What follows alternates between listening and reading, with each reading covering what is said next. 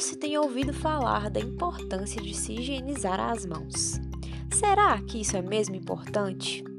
Quais são as recomendações nesse momento de pandemia que enfrentamos? Fique conosco hoje que vamos falar um pouco sobre o assunto. Você está ouvindo o podcast Ouça Ciência, uma iniciativa do Instituto de Ciência e Tecnologia da UFVJM. Lavar as mãos é fundamental, não apenas nesse momento de pandemia, mas em qualquer momento e situação. Quando lavamos as mãos com água e sabão, isso quer dizer lavar a palma, entre os dedos, o peito das mãos e o antebraço, o que ocorre é que a maior parte dos organismos pequenos que não conseguimos enxergar, chamados de microorganismos, são retirados da nossa mão. E esse processo de higienização é fundamental para a prevenção de vários tipos de doenças. As recomendações que recebemos, principalmente de órgãos de saúde, é que devemos lavar as mãos com sabão. Você já parou para pensar por que isso é necessário? Apenas água corrente não consegue retirar esses pequenos organismos da nossa mão. Para vocês entenderem, vamos fazer uma comparação. Imagine que eu mergulhe a minha mão em um prato cheio de óleo e depois coloco a minha mão debaixo da água corrente da torneira. Essa água sozinha não consegue retirar o óleo da minha mão. Os micro-organismos possuem a camada mais externa deles, como se fosse a nossa pele, composta por moléculas que não se misturam com água, como o óleo.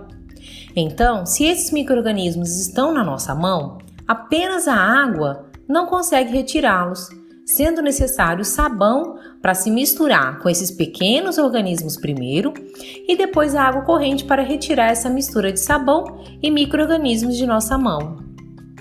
Não podemos esquecer de uma questão também muito importante, que muitas pessoas acabam esquecendo, que é a limpeza das unhas. Embaixo delas também é um local de aglomeração de microrganismos. Então, é importante mantermos as unhas cortadas e pequenas. E para aquelas pessoas que não gostam de unhas curtas, tudo bem, mas precisam se lembrar de limpar sempre embaixo das unhas. Entendemos até agora que o sabão funciona muito bem para retirar esses pequenos seres invisíveis aos nossos olhos das nossas mãos. Mas qual outra opção poderíamos usar se não tivermos água e sabão por perto?